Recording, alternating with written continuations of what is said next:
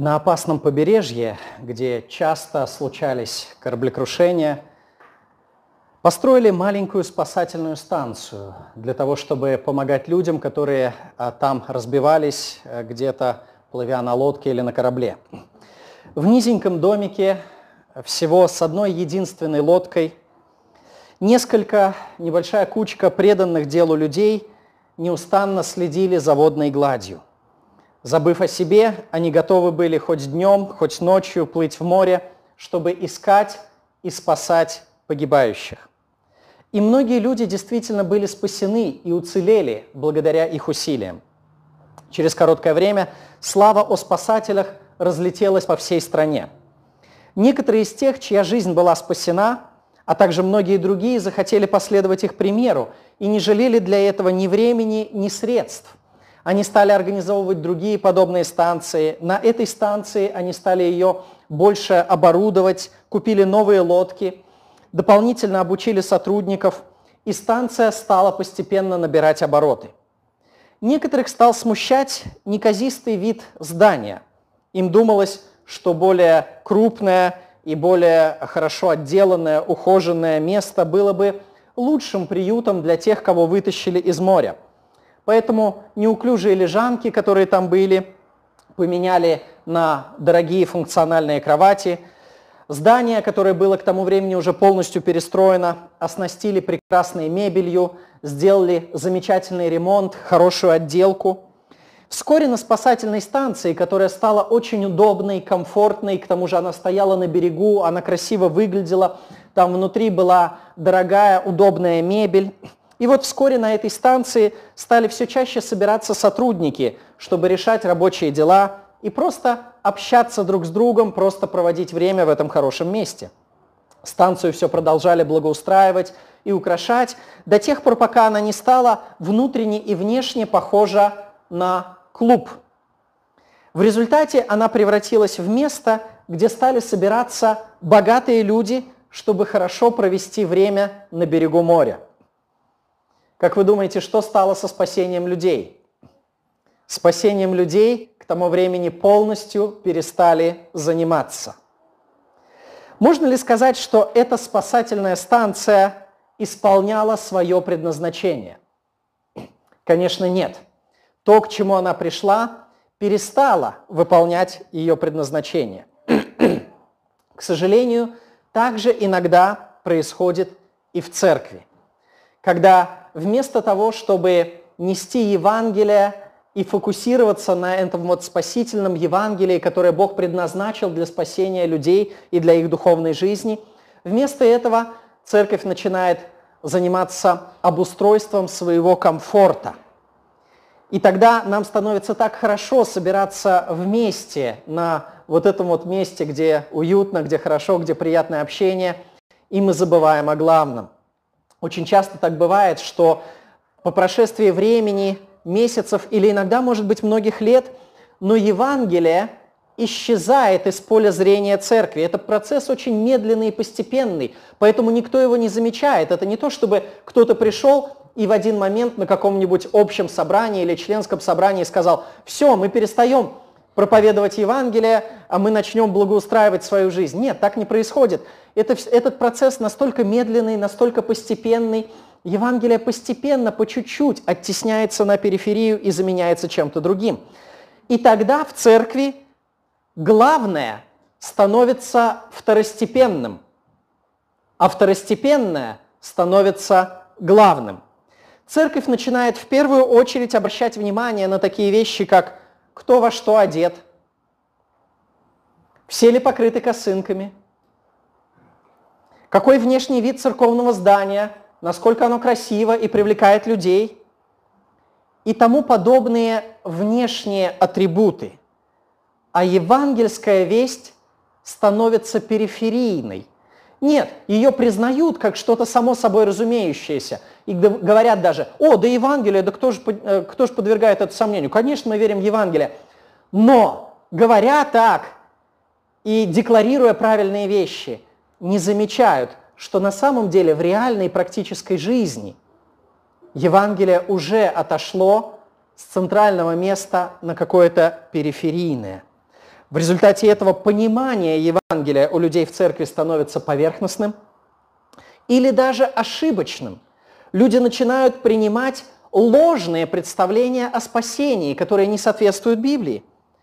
Жизнь по Евангелию заменяется формализмом, а настоящее библейское освящение заменяется фарисейской праведностью. Это настоящая трагедия церкви, утрата Евангелия. Как же уберечься от этой опасности? Для этого есть только один настоящий способ. Церковь должна снова и снова возвращаться к Евангелию. Каждый раз, когда мы празднуем вечерю Господню, это повод и напоминание для нас вернуться к Евангелию, но и не только через празднование вечери, которое символически смерть Господню возвещает, доколе Он придет. Не только через это событие, но и через проповеди, и через наши разговоры, и через наше сознательное усилие мы должны снова и снова возвращаться к центру нашей веры, к центру наших взаимоотношений с Богом, а именно к Евангелию. Напомню, что в предыдущей проповеди мы с вами приступили к изучению послания к римлянам. Послание к римлянам очень глубоко и подробно разъясняет для нас спасительное Евангелие. В прошлый раз мы с вами говорили о Божьем служителе. Божьем служителе, через которого возвещается истинное Евангелие. Мы говорили с вами, центральным тезисом нашей проповеди было то, что правильное Евангелие возвещается через правильных людей – Сегодня же мы поговорим о том, что возвещает этот человек.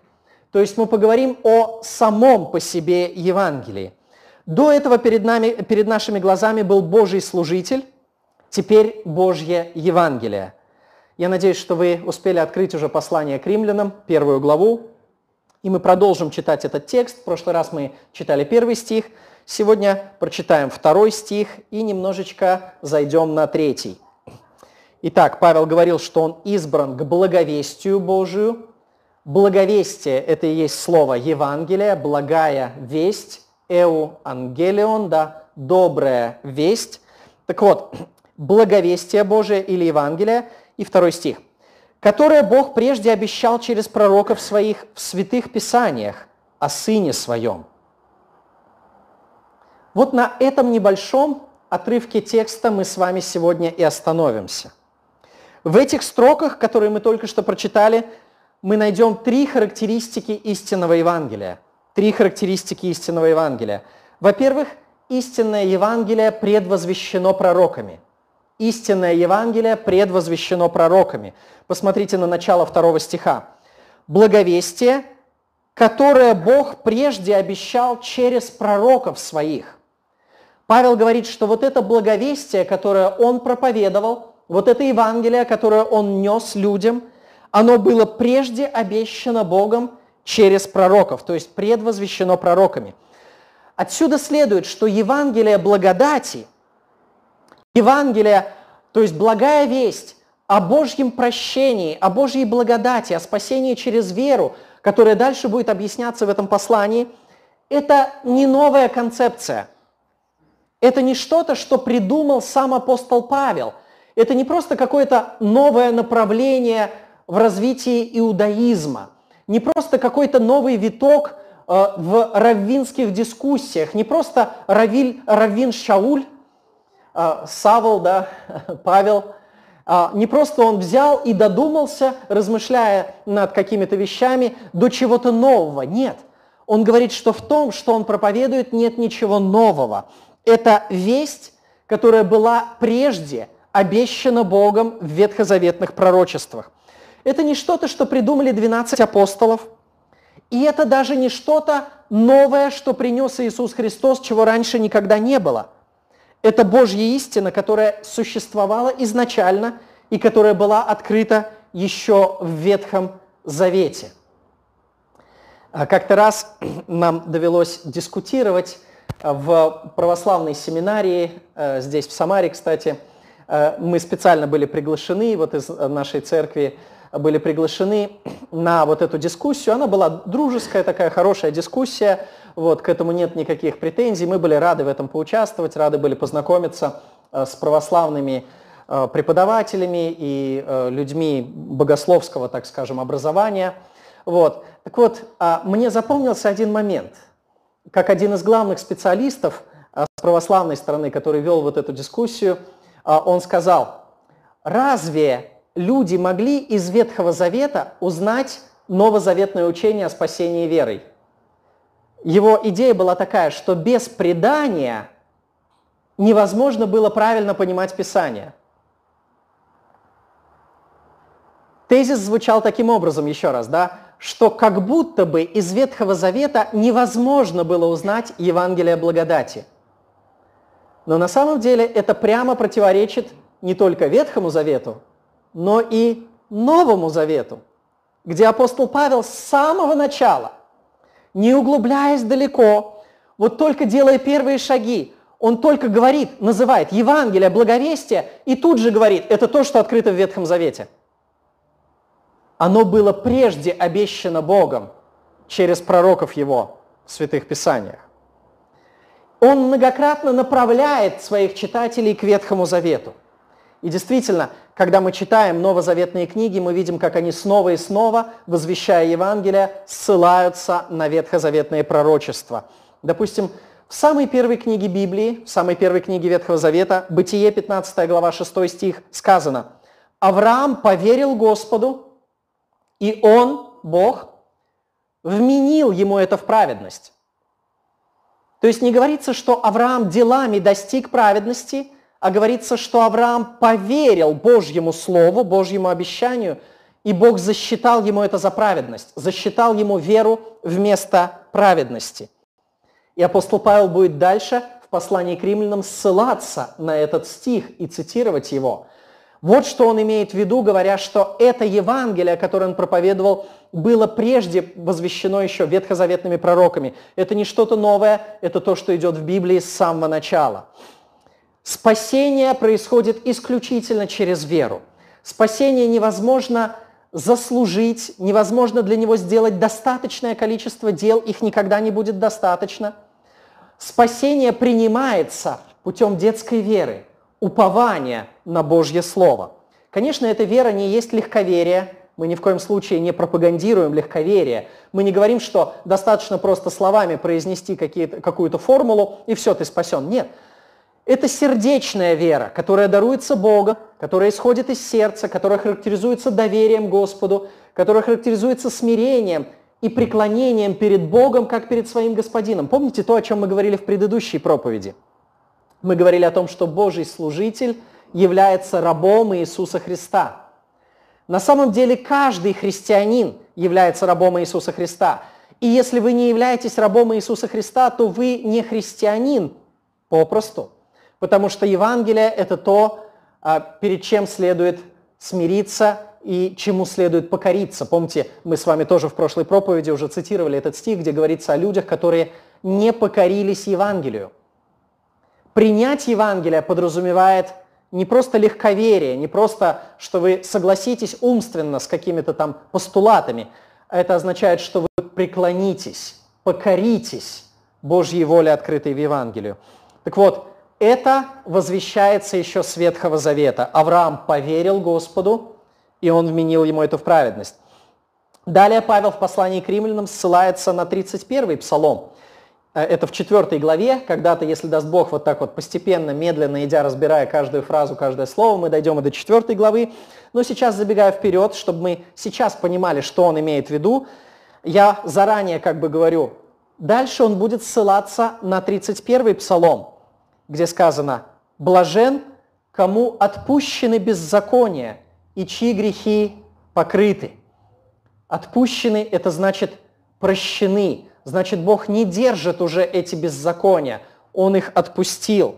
Грехи покрыты, то есть они скрыты от глаз. Человек грешник, но Бог покрыл эти грехи и не обращает на них внимания по своей милости, по своей благодати – Блажен, кому отпущены беззакония, чьи грехи покрыты. Блажен человек, которому Господь не вменит, то есть не засчитает греха, и в чьем духе нет лукавства. А дальше а, псалмопевец в 31-м псалме объясняет, каким образом это происходит. Когда я молчал, говорит он, то есть до того, как я покаялся перед Богом, признал свою вину, до этого Господь постоянно наказывал меня. Обветшали кости мои от вседневного стенания моего, ибо день и ночь тяготела надо мной рука Твоя, свежесть моя исчезла, как в летнюю засуху. Но он не продолжал молчать вечно. Наступил момент покаяния. Давид говорит, но я открыл тебе грех мой. Все, как будто бы стена упала, рухнула, как будто бы прорвалась плотина. Я открыл тебе грех мой, я уже не удерживался от того, чтобы признать себя грешником перед тобою, Боже. Я не скрыл беззакония моего, я сказал, исповедую Господу преступления мои. То есть назвал все, все, все как оно есть, своими именами, не приукрашивая свои грехи, не преуменьшая своей вины. Открыл, исповедовал, все это изложил перед Богом, выложил, так сказать, на стол. Господи, вот я какой, вот что я сделал, прости меня. И ты снял с меня вину греха моего. Вот оно, Евангелие в Ветхом Завете. В книге пророка Исаии объясняется, в результате чего Господь может простить человеку грехи и снять с него вину. Исаия 53 глава 4-6 стихи. Но Он, Сын Божий, Мессия, Иисус Христос, Он взял на себя наши немощи. Он, Иисус Христос, понес наши болезни, то есть вот эту духовную немощь в том числе. Вот это духовное заболевание, это уродство души, которое есть у всякого грешника. Он взял на себя и понес на себе – а мы думали, что он был поражаем, наказуем и уничижен Богом. Почему мы думали, что он поражаем, наказаем, уничижен Богом? Потому что он выглядел как тот, кто поражаем, наказуем и уничижен Богом. За что же он был поражаем, наказуем и уничижен? Ведь сам он не совершил никакого греха. Он сделал, не сделал никакого греха и не было лести – не было лжи в устах его. За что же он принял на себя вот это вот все? Почему он был поражаем, наказуем и уничижен? Следующий стих объясняет. Он изъязвлен был за грехи наши и мучим за беззакония наши. Наказание мира нашего было на нем. Мир в данном случае – это не вселенная, не мироздание и не человечество – Здесь используется слово «шалом» еврейское, наказание нашего шалома. Шалом, знаете, что такое, да? Это мир в смысле примирения. Так вот, для того, чтобы Бог примирился с нами, Христос взял наказание за это на себя. Если бы Он не взял на себя наше наказание, между Богом и нами не было бы мира, была бы война, потому что Бог шел бы войною против греха. Бог противился бы грешнику, который восстает против его заповедей, но Христос взял наказание за вот эти грехи на себя. Так что Бог открыл нам свой мир, примирение. Ранами его мы исцелились. Все мы блуждали, как овцы, совратились каждый на свою дорогу, продолжает Исаия, указывая на то, что мы бесконечно виновны, мы ушли с истинного пути, мы не заслуживаем спасения – но Господь возложил на Него, на Иисуса Христа, чьи грехи? Грехи всех нас. Вот он путь спасения, вот в результате чего Господь может отпустить беззаконие и покрыть грехи. Вот в результате чего Он может вменить веру в праведность. В результате того, что наказание наше взял на себя Иисус Христос – Господь возложил на него грехи всех нас. Вот оно Евангелие, предвозвещенное пророками. Книга Аввакума, 2 глава, 4 стих. Еще один текст, на который часто ссылаются новозаветные книги. Аввакума, 2 глава, 4 стих. «Вот душа надменная не успокоится, а праведный своею верою жив будет». Смотрите, не своею праведностью, а своею верою – то есть праведности даже праведному не хватило бы, потому что никто не является абсолютно праведным. Даже праведник совершает какие-то ошибки и грехи. Никто не может своей праведностью оправдаться пред Богом. Праведный своей верою жив будет. И несколько раз Новый Завет ссылается э, на этот стих для того, чтобы показать учение об оправдании верой. Вот оно, Евангелие, предвозвещенное ветхозаветными пророками. И апостол Павел, проповедуя Евангелие, имеет прочную опору в ветхозаветных писаниях. Когда апостолы учили об Иисусе Христе, когда они проповедовали, о чем мы читаем в Деяниях апостолов, на основании чего они проповедовали, откуда они брали вот те мысли, которые, которые они несли, те истины, которые провозглашали? Из Ветхого Завета – на тот момент новозаветные писания еще даже не были написаны.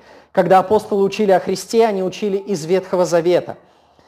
И чтобы правильно понимать весть об Иисусе Христе, дорогие друзья, нужно изучать не только Новый Завет, но нужно изучать и Ветхий Завет. Потому что Евангелие, благовестие было предвозвещено через пророков. Конечно, начать знакомство с Библией, с христианством можно с Нового Завета – и чаще всего, когда я беседую с людьми, которые только приближаются к Господу или, может быть, только недавно обратились, я советую им в первую очередь изучать Новый Завет, а именно Евангелие, личность самого Иисуса Христа. Но на этом ни в коем случае нельзя останавливаться. Настоящий христианин, любящий Бога и Его Слово, обязательно будет стремиться изучать и Ветхий Завет, чтобы понимать всю историю искупления – и весь Божий план по спасению человека. Итак, дорогие друзья, первая характеристика истинного Евангелия – истинное Евангелие предвозвещено пророками. Во-вторых, истинное Евангелие основано на Писании. Истинное Евангелие основано на Писании. Посмотрите дальше на второй стих. «Которое Бог прежде обещал через пророков своих, где? В святых Писаниях, эта характеристика близко связана с предыдущей. До этого мы сказали, что Евангелие предвозвещено пророками. Теперь мы говорим, где именно оно было предвозвещено. Оно было предвозвещено в Священном Писании, в Библии. Иными словами, истинное Евангелие – это не просто то, что выдают на гора всякие люди, именующие себя пророками – это не просто какой-то современный человек пришел или человек после священных писаний, после того, как завершились священные писания, он пришел и начал новую весть, которую э, какую-то провозглашать и говорить, а Бог мне открыл вот так вот. Никто не может сказать, Евангелие должно быть другим, чем написано в Библии, потому что мне сейчас так открыл Бог. Сходным образом, Евангелие открыто не через постановление церковных соборов – это тоже важная истина. Евангелие открыто не через постановление церковных соборов. Евангелие было открыто раньше церковных соборов. И церковные соборы, в каком бы веке они ни происходили, они должны были возвращаться к священному писанию, опираться на священное писание и на этом твердо стоять. Евангелие открыто не через решение людей в какой-то более поздний промежуток времени – оно открыто в самом священном Писании, как мы сейчас с вами и прочитали. Вот это благовестие Бог прежде обещал через пророков своих в святых Писаниях. Также говорится и во всей остальной Библии, что основанием Евангелия, источником Евангелия является именно Библия. В первом послании Коринфянам, 15 главе апостол Павел в очередной раз объясняет Евангелие – он много раз возвращается к этой теме, потому что это самая главная тема. 1 Коринфянам 15 глава, мы сейчас прочитаем с 1 по 6 стихи, и мы увидим, что он здесь говорит о Евангелии и его связи с, Писанием. с Писанием. 1 Коринфянам 15 глава с 1 стиха. «Напоминаю вам, братья, Евангелие, которое я благовествовал вам». Вот, Евангелие, которое я благовествовал, которое вы и приняли, это то, что приняла Каринская церковь для своего спасения, в котором мы утвердились.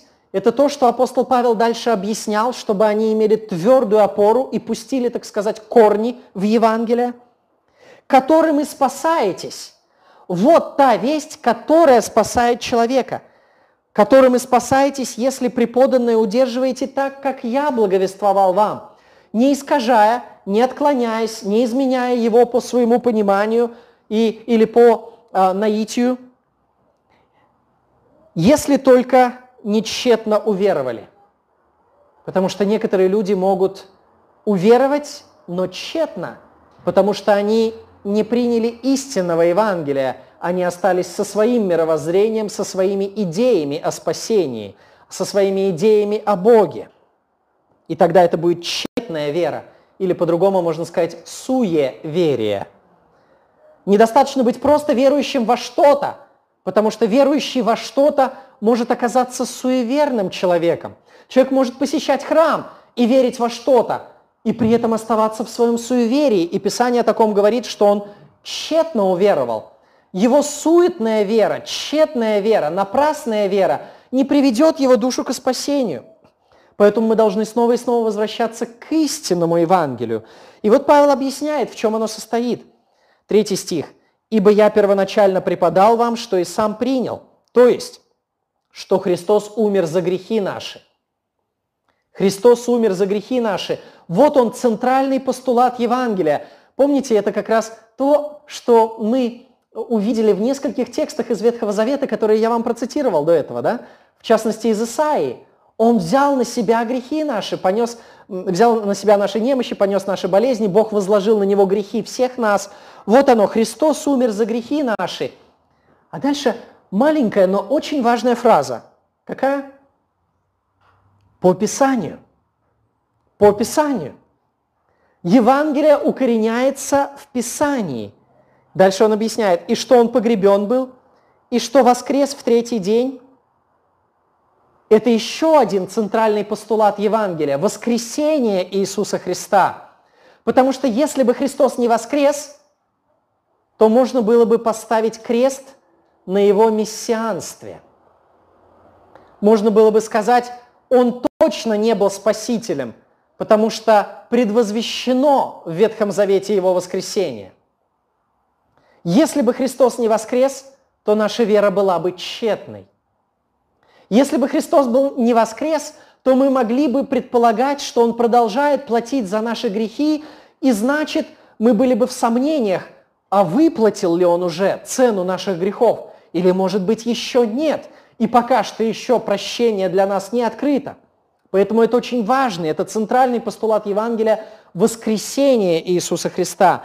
И вот Павел говорит – вот она часть Евангелия, что воскрес в третий день, и дальше снова добавляет маленькую, но очень важную фразу. Какую? По Писанию. Снова и снова говорит, да, Христос умер за грехи наши по Писанию и воскрес в третий день по Писанию. Таким образом, он снова и снова подчеркивает, что истинное Евангелие берется из Писания – и должно быть прочно основано на Священном Писании. Дорогие друзья, мы увидели, что Евангелие открывается нам в Библии. И именно через Писание мы обретаем веру в Евангелие. Римлянам 10 глава, 17 стих. Итак, вера от слышания, слышание чего? Слово Божие. Слышание Слова Божие. Словом Божьим везде апостолы называют Священное Писание – Итак, через слышание Бога в Священном Писании, слыша слова Писания, мы обретаем веру. Вера от слышания, слышание от Слова Божьего. Можно сказать так, что наше внутреннее доверие Писанию, как Слову Бога, открывает дверь для веры в Божью весть, в Евангелие. Подумайте над этим. Внутреннее доверие Писанию, как Слову Бога, открывает дверь для веры в Божью весть, в Евангелие. Поэтому для нас чрезвычайно важно держаться Священного Писания и ни одного шага не уступать врагу душ человеческих вот э, в том, чтобы держаться Священного Писания. А, недавно э, в интернете один человек написал мне, вы, наверное, знаете, что я довольно-таки активно участвую в Эм, интернет-пространстве, так сказать, выкладывая разные материалы. И иногда, редко э, из-за недостатка времени, но иногда бывает, подключаюсь к каким-то дискуссиям, когда не могу пройти стороной, особенно если думаю, что эти люди близки к нам, к нашим церквям, и если тема очень важна. Так вот, как раз случился недавно такой случай, когда я не смог пройти стороной, не, мог, не смог промолчать. Один человек, являющийся членом церкви, претендующий на а, то, что он что-то знает, в чем-то разбирается, является а, вот, христианином, он написал, книга Экклесиаста, цитирую дословно его слова, книга Экклесиаста была написана в период отступления Соломона – Э, сомнительное утверждение. Ну ладно, можно еще его проглотить э, с таблеткой, э, с мектой или там что, чтобы, чтобы проглотить и чтобы плохо не стало. Ну, сомнительное утверждение, ну ладно, проглотим его. Но дальше следующие слова вообще никак невозможно проглотить. Этот человек написал. Следовательно, она была написана без Духа Божьего, одной только плотской мудростью Соломона – я несколько раз позадавал человеку вопросы, чтобы убедиться в том, что он не просто неаккуратно выразился, дал ему возможности подумать. То есть вы хотите сказать, что одна из книг Библии была написана без Духа Божьего? Значит, одна из книг Библии является не богодухновенной? Библия говорит, все Писание богодухновенно. И тут появляется какой-то человек, который, называя себя христианином, отрицает богодухновенность всего Писания, ясно и прямо заявляя, что одна из книг Библии не богодухновенна, написана плотской мудростью Соломона. Если мы так будем относиться к Священному Писанию, где мы остановимся? Если мы книгу Соломона, книгу Экклесиаста называем не богодухновенной, написанной плотской мудростью Соломона, где еще там плотская мудрость скрыта – может быть, и в книге притчи есть что-то от плотской мудрости. Ну, книга «Песни песней» само собой пойдет в топку следующим шагом, вслед за книгой Экклесиаста. А потом человек начнет открывать еще какие-то вещи, которые ему не нравятся. Здесь вот апостол Павел перегнул. Вот здесь вот он от себя написал плотской мудростью. И найдет, наверное, этому какое-то подтверждение, которое мы, конечно, опровергнем, но всегда человек может найти какое-то подтверждение даже самым еретическим мыслям. Дальше ему не понравится что-то в Евангелиях, и он скажет, так, так, так, это, это же не, не Иисус говорит, это Иоанн говорит. Вот если бы это Иисус говорил, я бы этому поверил, а Иоанн этому говорит, я этому не очень верю. Вот смотрите, в моей Библии здесь есть красный шрифт, все слова Иисуса Христа выделены красным шрифтом. Вот красному шрифту я буду верить, а черному шрифту не очень потому что это уже человеческое. Это совершенно неправильный плотский подход, если не сказать еретический, греховный, мирской, сатанинский подход к священному писанию, потому что сатана говорит, подлинно ли сказал Бог.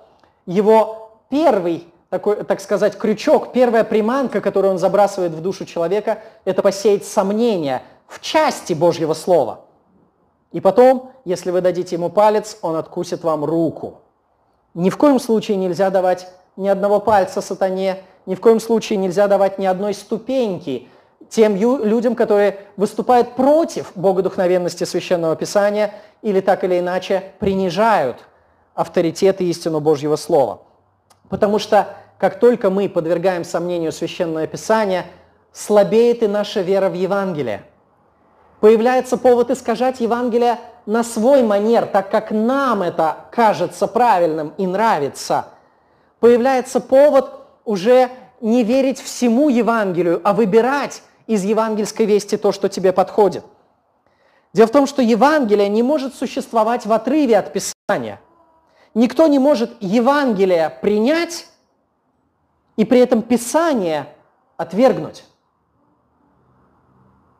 Это важный момент. Никто не может Евангелие принять и при этом Писание отвергнуть. Апостол Павел описывает обращение фессалоникийцев к Господу. 1 Фессалоникийцам, 2 глава, 13 стих. Он говорит им, напоминает им о том, как он пришел, проповедовал и как они впервые обратились к Господу. Вот что он говорит об их обращении. 1 Фессалоникийцам 2.13. «Поэтому и мы непрестанно благодарим Бога, что приняв от нас слышанное Слово Божье, вы приняли не как Слово человеческое, но как Слово Божье, каково оно есть поистине, которое действует в вас, верующих. Вот он признак по-настоящему принявшего Евангелие человека, признак обращенного, признак покаявшегося, признак чада Божьего. Он принимает Слово Божье как Слово Божье. То есть он принимает Библию как слова самого Бога. Приняв от нас Слово Божье, как говорит Павел, вы приняли не как Слово человеческое, не просто как продукт человеческих измышлений, человеческой философии, не просто как описание нашего опыта общения с Богом, вы приняли его как слово от самого Бога. И дальше Павел добавляет, каково оно и есть поистине, которое действует в вас, верующих. Когда Слово Божье будет действовать в нас? Когда мы проявляем веру. Веру в этом контексте во что? В Слово Божье. То есть мы принимаем Писание – как слово самого Бога. И вот тогда оно действует в нас, верующих. Как мы уже сказали, внутреннее доверие Писанию, как слову Бога, открывает дверь для веры в Его весть, значит, веры в Евангелие. Поэтому, дорогие друзья, чтобы познакомиться со спасительным Евангелием, читайте Библию. Чтобы узнать о Божьем пути к спасению, читайте Библию. Чтобы приобрести веру, необходимую для спасения, читайте Библию. И если у вас появляется сомнение, и вы начинаете колебаться, то не прекращайте держаться за Священное Писание, больше погружайтесь в Священное Писание, и пусть ваш разум больше и больше омывается вот этой живительной водой Слова Божьего. Итак, мы с вами увидели, что истинное Писание предвозвещено пророками – и, э, извиняюсь, истинное Евангелие предвозвещено пророками и основано на Писании. В-третьих, третья характеристика Евангелия. Истинное Евангелие сконцентрировано на Иисусе Христе. Истинное Евангелие сконцентрировано на Иисусе Христе. Посмотрите на начало третьего стиха. Начало третьего стиха. Павел говорит о том же самом благовестии, благовестие, которое было прежде обещано через пророков – Писании.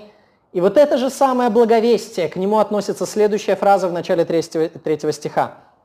«О Сыне Своем». Нужно объединить вот это слово «благовестие» и вот эту фразу «о Сыне Своем», потому что по смыслу это относится одно к другому. Это благовестие о Его Сыне.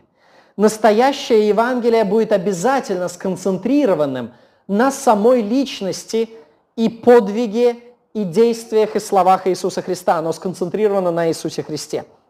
В э, первом послании Анна, первое послание Анна, апостол Иоанн в самом начале пишет, что же он хочет донести до слушателей. 1 Анна, 1 глава, первые три стиха. О том, что было от начала, что мы слышали, что видели своими очами, что рассматривали, что осязали руки наши. Когда мы читаем вот этот первый стих – нам хочется предположить, что речь идет о каких-то событиях, о том, что было от начала, какие события происходили от начала, что мы слышали, слова, которые мы слышали от начала, учения, что видели своими очами, какие-то происшествия, исцеления, чудеса, возможно, что рассматривали, осязали руки наши, то есть как бы при нас все это происходило. Нам хочется предположить, что, наверное, речь идет о каких-то событиях или о каких-то проповедях – что мы видели, что мы слышали. Но это будет неправильное впечатление. Не об этом говорит Иоанн. Сразу же следующей фразой он объясняет о слове жизни. О слове жизни. Снова, может быть, у кого-то останется вопрос, что же это за слово жизни? Может быть, речь идет о, о каких-то, опять же, проповедях, учениях, истинных словах. Но Иоанн дальше объясняет, чтобы мы не поняли его неправильно. В следующем стихе он говорит, ибо жизнь явилась. Жизнь явилась. И мы видели и свидетельствуем, мы возвещаем вам эту вечную жизнь, которая была у Отца и явилась нам. Что же это за жизнь, которая была у Отца и явилась нам? Это сам Иисус Христос. Вот оно слово жизни. Тот же самый Иоанн в своем Евангелии в начале тоже пишет о том же самом, чуть-чуть другими словами и еще более понятно. Он говорит, в начале было Слово, и Слово было у Бога, и Слово было Бог. И потом это слово явилось. Оно пришло и обитало с нами, полное благодати и истины. Речь идет о ком? Об Иисусе Христе. Так вот, когда Иоанн проповедует, когда он пишет церквям вот это послание, он хочет донести до них самое важное.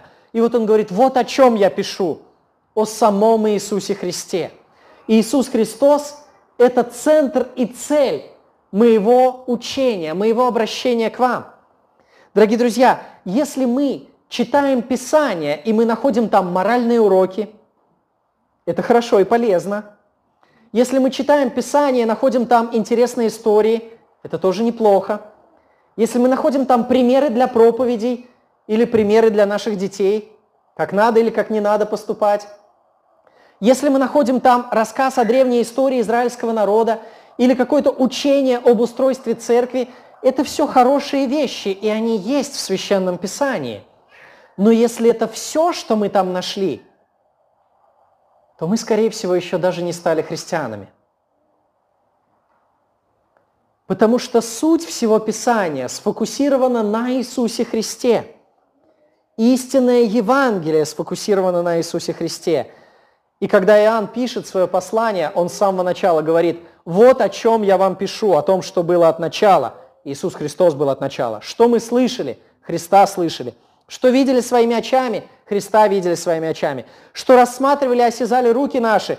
Христа рассматривали и до Него дотрагивались руками, поскольку Слово воплотилось. О Слове жизни – Христос. Жизнь явилась – это Христос. Мы видели Его и свидетельствуем о Нем. И возвещаем вам эту вечную жизнь, которая есть Иисус Христос, которая была у Отца и явилась нам. И помните, в самом конце этого послания он заканчивает тем же, с чего начинает.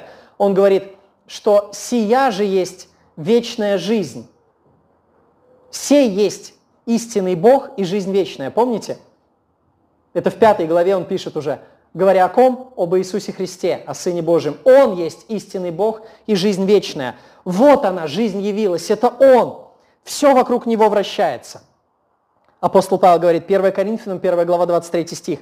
«Мы проповедуем Христа распятого, для иудеев соблазна, для еленов безумия» мы проповедуем не просто себя и не просто какие-то моральные истины, проповедуем Христа, распятого, центр Евангелия. 2 Коринфянам 4.5. «Ибо мы не себя проповедуем, но Христа Иисуса Господа». Если после чтения Писаний ушли с таким пониманием, о, какие апостолы были великие люди, и мы должны подражать им, то это лишь часть истинной картины – и если это все, что мы для себя взяли, то мы еще даже не стали христианами. Павел говорит, мы не себя проповедуем, но Христа Иисуса Господа. И когда люди в более поздние времена, читая творение отцов церкви, когда они уходят с пониманием, во, вот это великий был человек, ему нужно подражать. Это часть картины, и если это все, что человек для себя взял, то он еще не стал христианином. Если человек, если бы отцы церкви увидели, как современные люди пользуются их трудами и как их возвышают, то они бы в прахе и пепле посыпали просто пеплом свою голову и причитали бы к Богу, «Господи, за что Ты нас так наказал? Мы этого никогда не хотели». Потому что, как и апостол Павел, они сказали бы, «Мы не себя проповедуем, а Христа Иисуса Господа». Если вы куда-то приходите и вам предлагают обратиться к кому-то другому, предполагая, что кто-то другой более милостив или более правилен, или лучше вас поймет, чем Иисус Христос, или специализируется конкретно на вашей проблеме, это ложь. Только Иисус Христос – истина и центр Евангелия. Апостолы говорили, мы не себя проповедуем, но Христа Иисуса Господа. К Нему мы ведем, на Него мы устремляем ваш взор – к сожалению, современная церковь очень часто уходит в сторону от этого центра Евангелия, уходит в сторону от Иисуса Христа и начинает проповедовать иное Евангелие, в центре которого человек. Человеческие нужды, человеческая значимость, человеческие какие-то добродетели и доблести. И это, к сожалению, происходит даже в евангельских церквях. Даже люди, которые вроде бы по своим убеждениям по провозглашаемой вере должны бы основываться только на Писании, и они часто способны отступить от Евангелия, от центра Евангелия. Многие из вас слышали, что во всем мире сейчас весьма популярно так называемое Евангелие преуспевания. Евангелие преуспевания или Евангелие процветания, как его еще называют. Есть многие учителя, очень популярные, которые возглавляют многотысячные церкви. Есть целые телеканалы, которые постоянно, 24 часа в сутки, вещают вот а, передачи с разными вот такими учителями, которые проповедуют Евангелие процветания.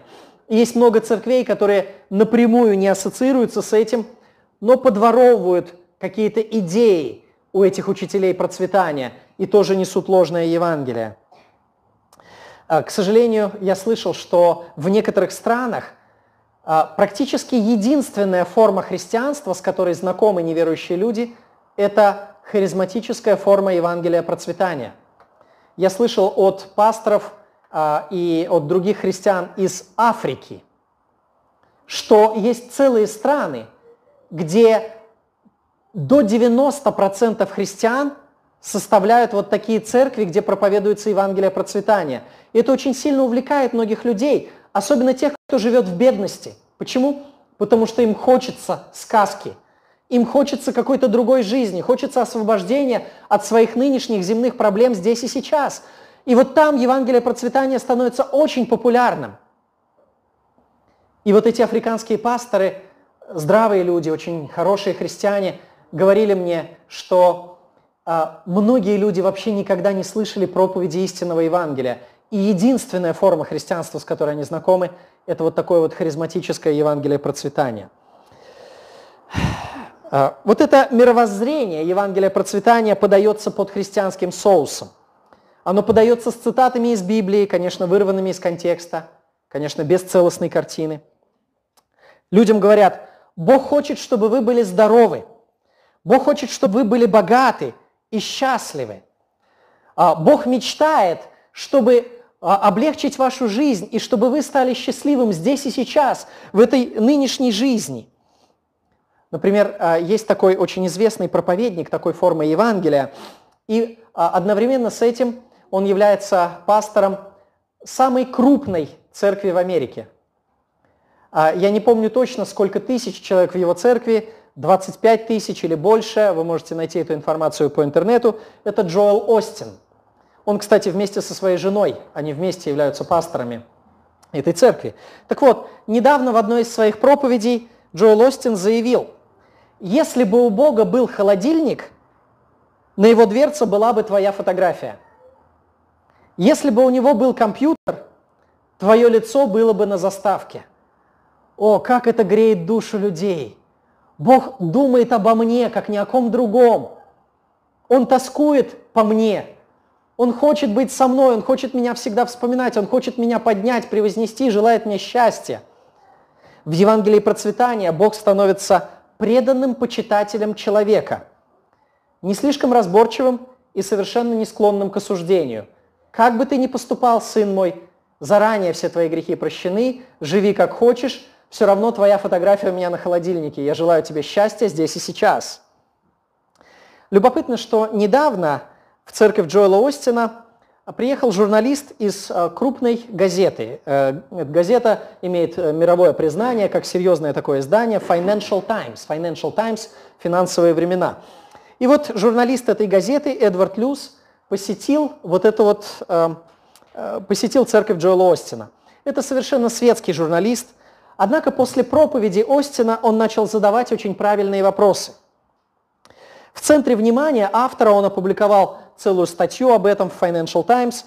В центре внимания автора интересна не просто внешняя сторона картинки, как все там красиво, благоустроено, организовано, красиво выглядит. Но в центре внимания вот этого светского, мирского автора оказалось богословие Джоэла Остина. И о нем он говорит с поразительной откровенностью – в частности, Люс задается вопросом, как Остину удалось исключить из христианской проповеди упоминание о грехе и искуплении. Остин отвечает на этот вопрос. Понимаете, я сын проповедника, поэтому я оптимист. Жизнь не так каждый день внушает нам чувство вины. Если вы продолжаете стыдить людей, это их отталкивает. А он не хочет отталкивать людей, поэтому не говорит о грехе и осуждении, чтобы их не стыдить. Евангелие процветания подменяет вечные блага искупительного Евангелия Иисуса Христа тонко завуалированной смесью современной психотерапии и позитивного мышления. Только вслушайтесь в следующее наставление от Джоэла Остина. Если ты сделаешь то, что зависит от тебя, Бог сделает то, что зависит от Него. Он возвысит тебя, Он даст тебе приумножение. Вновь логика Писания просто переворачивается наизнанку. Библия нигде не говорит, что если мы сделаем зависящее от нас, то Бог сделает зависящее от Него и а, в каком-то таком вот отдаленном итоге. Нет, напротив, мы читаем, что Бог уже совершил все необходимое для нашего спасения. Христос уже взял на себя грехи наши. Его ни в коем случае нельзя уподоблять дворецкому, готовому явиться на звон нашего колокольчика. Самое ужасающее заявление во всей статье Financial Times о Джоэла Остине связано с последними словами, которые Христос произнес на кресте, со словом «совершилось». Так вот, Остин, проповедуя об этом, сказал, что Иисус Христос имел в виду не свою близкую смерть, а он имел в виду освобождение для человека, конец вине, конец депрессии, конец низкой самооценки, конец посредственности, всему этому конец. Заметьте, на чем сфокусировано это Евангелие? На жизни здесь и сейчас. Конец вине, конец депрессии, конец низкой самооценки, конец посредственности – Бог приумножит вас, Бог даст вам благосостояние, процветание, успех. Мы наблюдаем, как библейская весть о смысле крестной смерти Христа полностью вытесняется вестью о личностном росте, которая, по сути, никак не связана с библейским богословием. Конечно же, когда Иисус Христос сказал «совершилось», Он имел в виду, что завершилось искупление. Его жертва полностью принесена и принято Богом Отцом. Вот почему, когда он произнес «совершилось», завеса в храме разодралась надвое, тем самым возвестив конец вот этой а, преграде, которая отделяла человека от доступа к Богу. За грех было заплачено сполна. Вот что Христос имел в виду под словами «совершилось». Смотрите, как легко, незаметно можно заменить библейское Евангелие небиблейским – цитируя какие-то слова из Писания, говоря то, что людям хочется слышать, о том, что Бог их поддерживает и поможет им и благословит их, и как бы нужно надеяться на Бога, но надеяться на Бога здесь и сейчас. Его обещание здесь и сейчас. Успех, благосостояние, помощь, вот это оказывается в центре.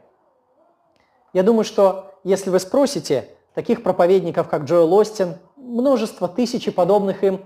Если вы спросите о том, заплатил ли Христос за наши грехи, они тоже с радостью согласятся с этим, да, заплатил за наши грехи.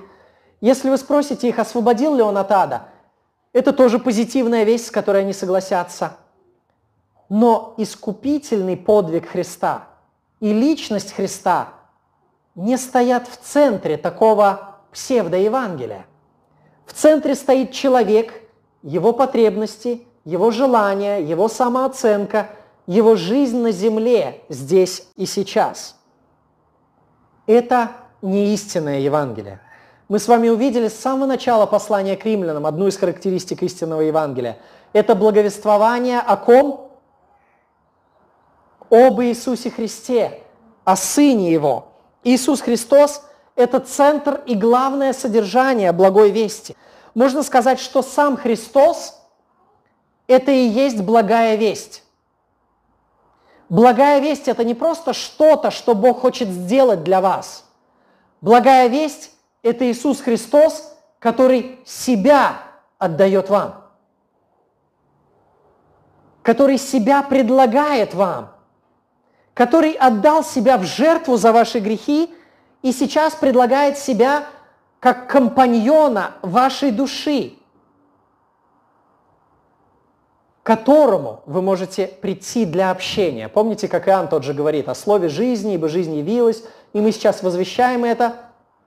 Наше общение с Отцом... Для чего? Для того, чтобы и вы имели общение с нами, а наше общение с кем?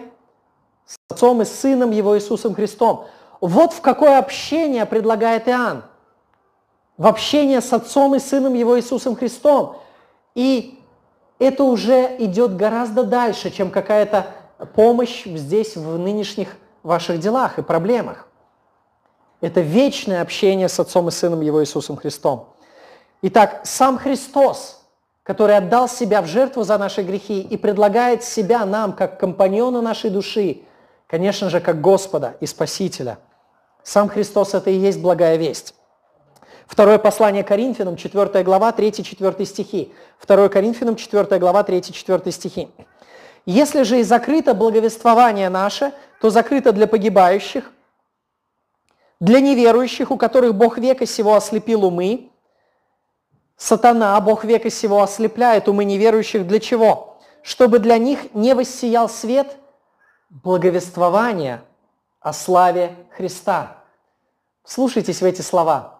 Благовествование о славе Христа. Благовествование – это тот же самый корень, то же самое слово, что Евангелие. Вот она весть, которую несут апостолы, которую несет Священное Писание – вот оно Евангелие. Евангелие оно о чем? О славе Христа. Что является содержанием Евангелия? Сам Христос. Как и в Римлянам мы прочитали, благовествование о Сыне Его. Вот он центр Евангелия. Дорогие друзья, если вы хотите приобрести все остальное, но без Христа, то вы не поняли Евангелия. Более того, если вас удовлетворит все остальное, но без Христа, благословение Божье, исцеление от болезни, решение каких-то ваших проблем и даже, знаете, освобождение от ада. И без Христа, если это вас удовлетворит, то вы не поняли Евангелие. Евангелие – это и есть Иисус Христос. Слава Его, в которую Он принимает нас, это и есть благовествование. Спросите себя, это очень важный диагностический вопрос. Сейчас мы можем представить себе, что мы пришли с вами в поликлинику, и нам будут проводить анализы. Давайте возьмем, как там кровь берут на анализ, давайте возьмем свою душу, свое сердце на анализ, каждый из нас. Спросите себя, если бы вы попали на небеса, где нет страданий – где отрет Бог всякую слезу с очей ваших, где нет болезней и смерти, где нет греха и связанных с этим мучений совести, где будут ваши друзья-христиане и прежде умершие верующие родственники, где никого не обижают, где нет войн и угроз – и вот если бы вы попали на небеса, вот в этот идеальный мир, где нет всего этого зла и намека на зло, где нет и тени несовершенства, и там все есть, что нужно для вашей радости и для вашего существования, но при этом там нет Христа. Были бы вы удовлетворены такими небесами – Многие из нас, будучи честными с самими собой, признаются в своей душе, признаются перед самими собой. Да, в общем-то, это то, чего я и хотел от Бога. Я хотел освободиться от ада, чтобы не было мучений в будущем. Я хотел попасть на небеса, где отрет Бог всякую слезу с очей моих, где будет все прекрасно, где не будет страданий, горя, греха, я даже от греха хотел освободиться, потому что грех это плохо. Ой, я испытываю мучение совести из-за греха. Там не будет всего этого. И там будут мои друзья, да, это все здорово. Как прекрасно находиться там. И вдруг мы обнаружим, честно в своей душе, что если бы там не было Христа, нас в принципе это бы удовлетворило, потому что мы имели бы счастливую жизнь. Дорогие друзья, это может означать либо то, что мы недооцениваем Иисуса Христа. Мы еще плохо и смутно видим Его славу. Он еще не так сильно открылся нашему духовному взору, и поэтому Он не привлекает нас. Он не стал еще нашей душой, нашим миром, нашей жизнью. Либо может быть, может быть, для кого-то это даже означает то, что мы еще не познали Евангелие вовсе, потому что мы шли не туда и не за тем. Давайте подумаем над этими вопросами и будем помнить, что Евангелие – это и есть сам Иисус Христос. Одна из характеристик истинного Евангелия в том, что оно сфокусировано на Иисусе Христе. Знать Евангелие – это значит прежде всего знать Христа. Принять Евангелие – это значит увидеть славу Христа и быть увлеченным этой славой. Покориться Евангелию – это значит покориться господству Христа и Его учению. Дорогие друзья, вам нужен Христос. Он нужен вам для прощения ваших грехов. Вам нужен Христос. Он нужен вам для того, чтобы Бог принял вас и примирился с вами. Вам нужен Христос для того, чтобы вы обрели смысл в жизни – вам нужен Христос для того, чтобы Он стал вашим Отцом, вашим Господом, вашим Спасителем, вашим другом, компаньоном вашей души, женихом церкви. Вам нужен Христос. Придите ко Христу, примите Его как своего Господа и Спасителя, уверуйте в Него, ищите Его в Священном Писании, не отворачивайтесь от Его взора сегодня.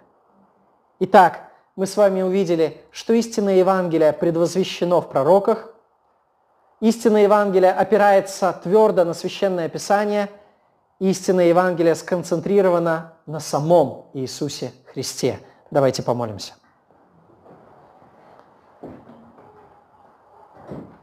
Господь наш милостивый Бог, мы благодарим Тебя сердечно за то, что Ты сегодня говорил к нам через Твое Слово, напоминая об этих фундаментальных истинах, о том, что главное для нашей души, в чем смысл жизни, в чем смысл христианства,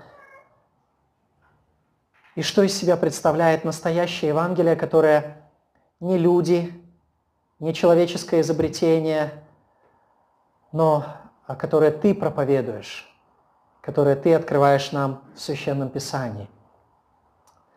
Помоги нам принять это Евангелие всей душой, принять Тебя, ибо Ты и есть величайшая драгоценность нашей души и самая благая весть в нашей жизни. Ты, наш Господь Иисус Христос. Аминь.